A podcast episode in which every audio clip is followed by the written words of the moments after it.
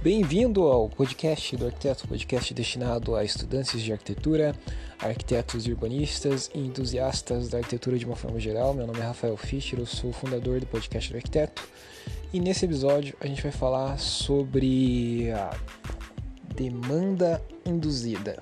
Você já deve ter ouvido falar sobre isso se você já estudou alguma coisa de urbanismo. É, uma, é um conceito que interessa bastante o pessoal que se interessa por essa questão de, de congestionamento, de tráfego de veículos, de transporte urbano. Então fique ligado para saber mais um pouquinho sobre esse assunto. E lembrando que você pode fazer o download de um livro, um e-book que eu disponibilizei no site www.podcastdoarquiteto.com sobre lições de arquitetura de arquitetos contemporâneos. Você vai lá na, entra no site, vai na aba downloads, pode baixar. E também lembrando que você pode recomendar o podcast do arquiteto para um colega, para um amigo, que isso ajuda a faz, é, fazer com que o podcast cresça e é um estímulo muito bom para continuar fazendo esses episódios. E você pode sugerir pautas, é, fazer críticas, elogios, enfim, ajudar a definir os temas do podcast, mandando uma mensagem no Instagram, arroba podcast arquiteto, ou no meu perfil pessoal, arroba Rafael, e aí a gente pode conversar, trocar uma ideia por lá, beleza? Então vamos para a pauta, vamos para o tema de hoje.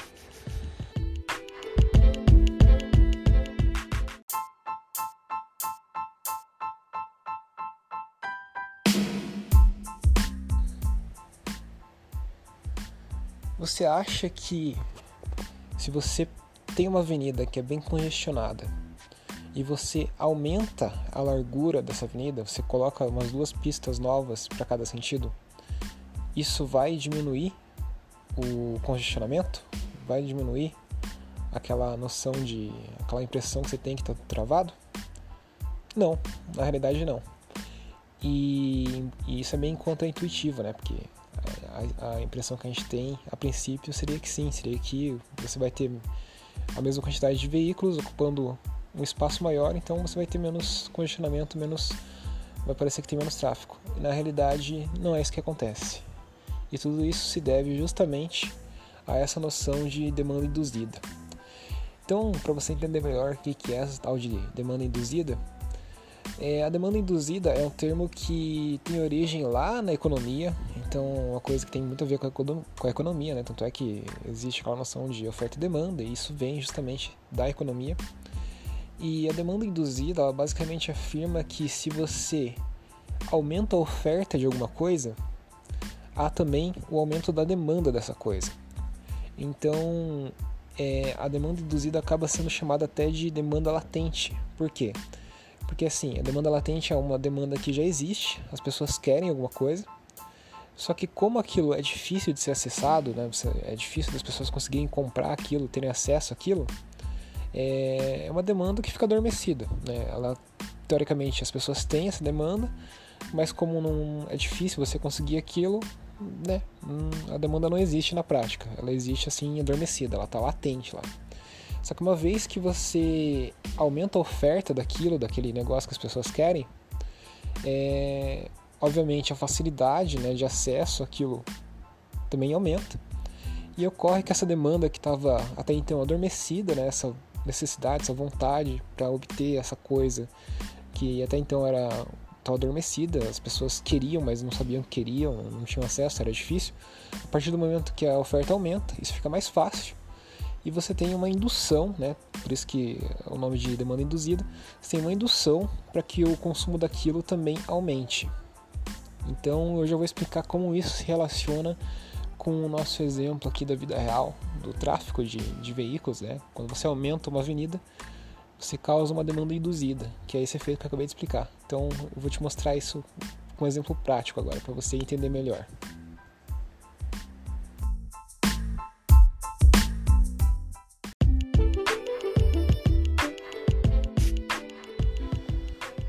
Então tem essa noção, né? Muitas pessoas têm essa noção de que você aumentar a largura de uma via, acrescentar é, mais uma faixa para os veículos circular, circularem, vai é, diminuir o congestionamento e vai diminuir aquela impressão de tráfego.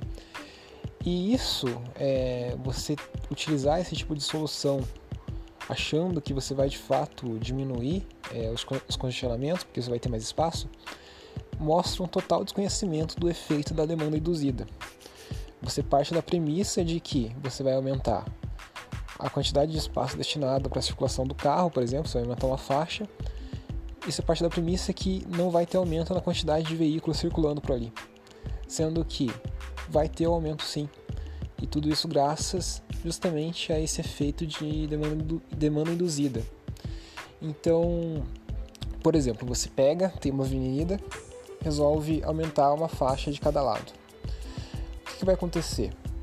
As pessoas que gostariam de utilizar o carro para fazer os, o, as comutações, os, os, os percursos diários que elas fazem, elas vão perceber que agora fica mais fácil você circular por ali, porque agora tem mais espaço. Então antes elas estavam desestimuladas porque elas sabiam que ia ter muito trânsito, que ia levar muito tempo, e agora elas percebem uma facilidade em utilizar aquele espaço.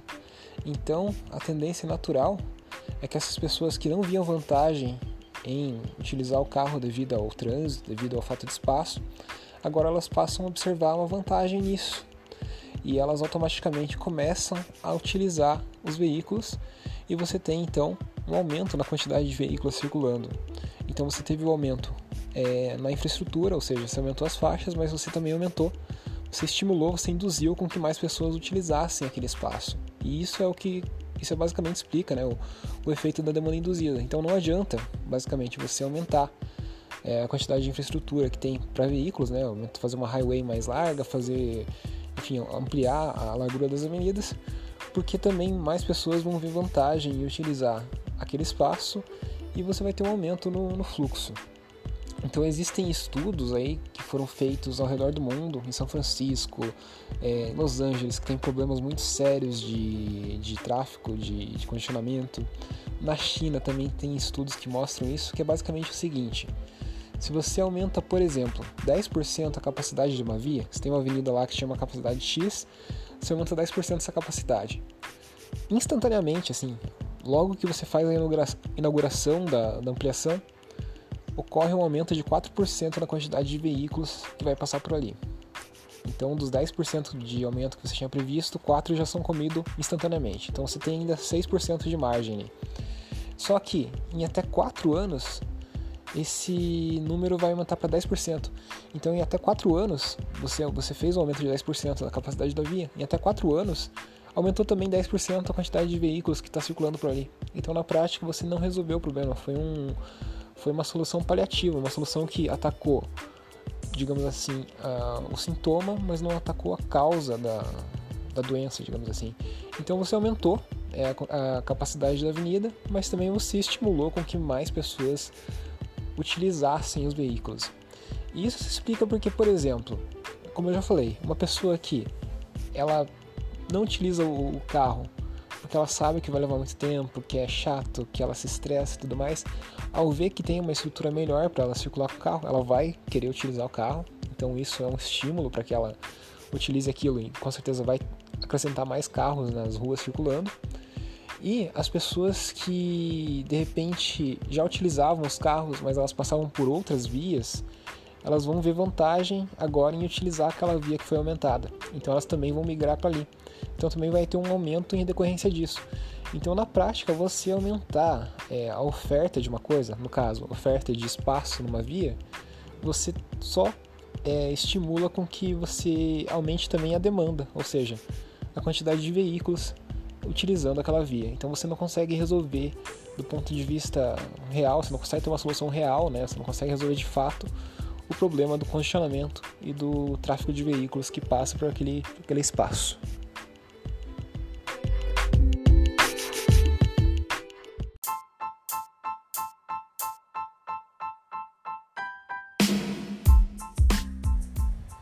Bom, obviamente o mesmo efeito ele é válido para outras situações. Então, por exemplo, você quer estimular com que as pessoas passem a utilizar mais a bicicleta na cidade. Isso vai muito de encontro, de encontro com o episódio que eu fiz anteriormente sobre bicicleta compartilhada. Então, você quer estimular as pessoas a utilizarem a bicicleta? Qual é a forma mais fácil de fazer isso? Aumentando é, a quantidade de ciclovia, basicamente é isso. É, provendo infraestrutura básica para as pessoas utilizarem a bicicleta. Porque daí elas vão começar a perceber que é fácil, que é prático, que é confortável utilizar a bicicleta, e elas vão utilizar mais a bicicleta. E obviamente isso gera uma, um decréscimo, digamos assim, do, das pessoas que utilizariam o veículo, por exemplo.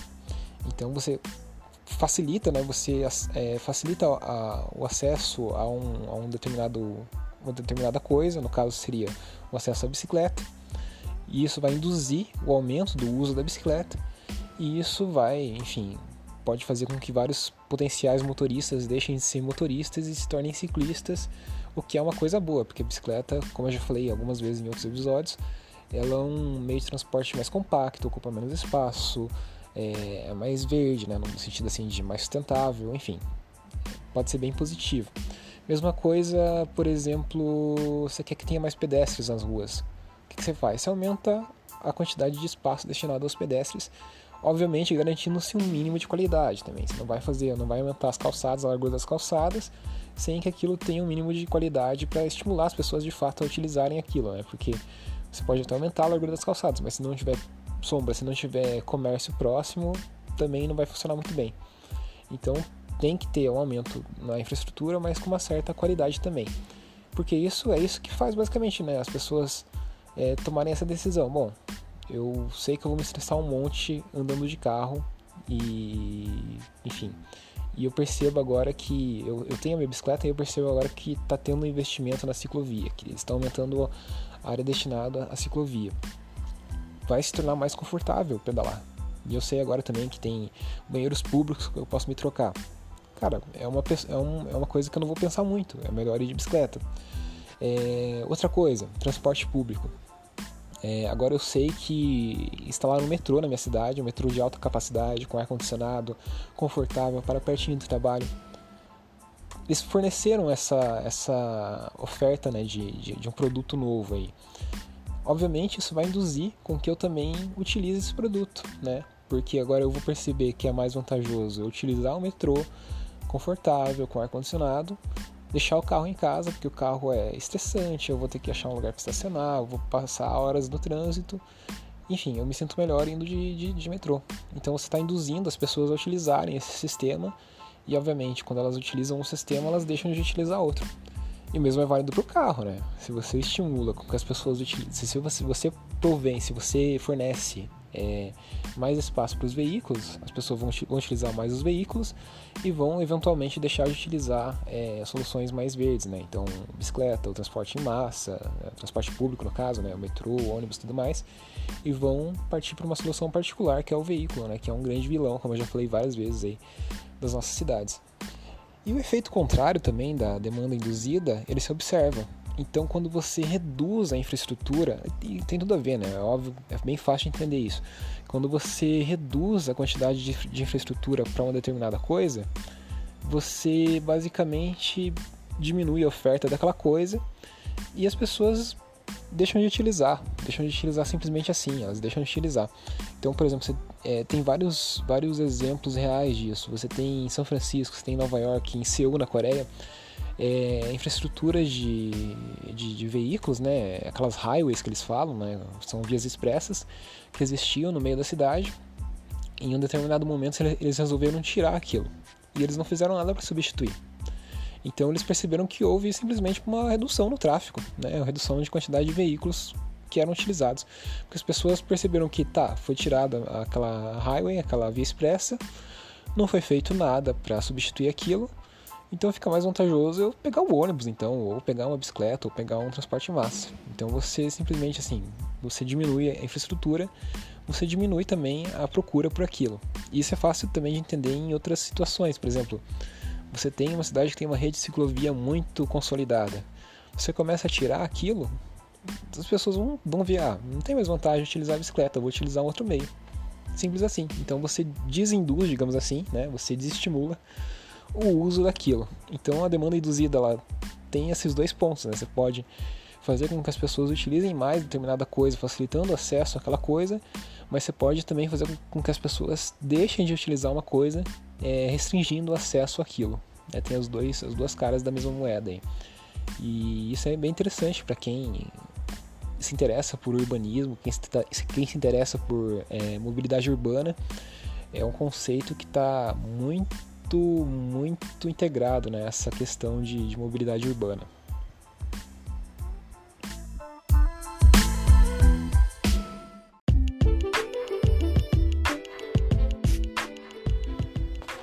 Bom, espero que você tenha entendido então como que funciona essa questão, né? Então, se você acha que você vai resolver, você como urbanista, você acha que você vai resolver o, o problema de, de congestionamento numa cidade, de mobilidade urbana numa cidade, aumentando as vias destinadas aos carros, sinto muito, mas não vai rolar, não vai acontecer. Você vai estimular mais pessoas a utilizarem os veículos. Então, talvez seja mais inteligente você focar em aumentar é, a oferta de transporte público, de ciclovias, de calçadas, e assim induzir as pessoas a utilizarem isso do que é, aumentar o número de pistas, é, acabar com a cara da cidade, acabar com qualidade dos espaços públicos e causar problemas absurdos de congestionamento e basicamente travar uma cidade, fazer com que a cidade entre em colapso. Então é isso. Se você gostou desse episódio, compartilhe com outras pessoas. A gente se vê na, na próxima. Um abraço, falou, valeu. Valeu. Não, peraí, eu me confundi aqui. Eu tô, cara, eu tô com essa mania de falar, é, misturar as duas palavras. Falou, valeu, até mais, fui.